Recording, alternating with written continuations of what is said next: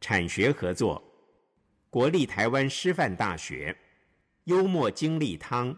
第一名的位置大家都喜欢，但是第一名的位置只有那一个。当我也要，你也要，大家都想要时，该怎么解决呢？某个系正要票选班花。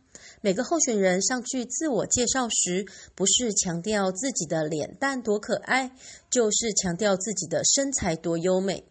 轮到相貌平平的小梅上台时，她清清喉咙说：“请大家投我一票，只要大家让我选上班花，以后各位好姐妹就可以对自己的先生说：‘哎，我上大学时比我们班的班花可不知漂亮几百倍呀！’”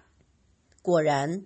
小梅顺利的拿到全班女生的选票，而当上了她那一届最光荣的班花。班花只有一个，这代表你也要，我也要，大家都想要。聪明又幽默的小梅抓住了人性的共通之处，反向而行。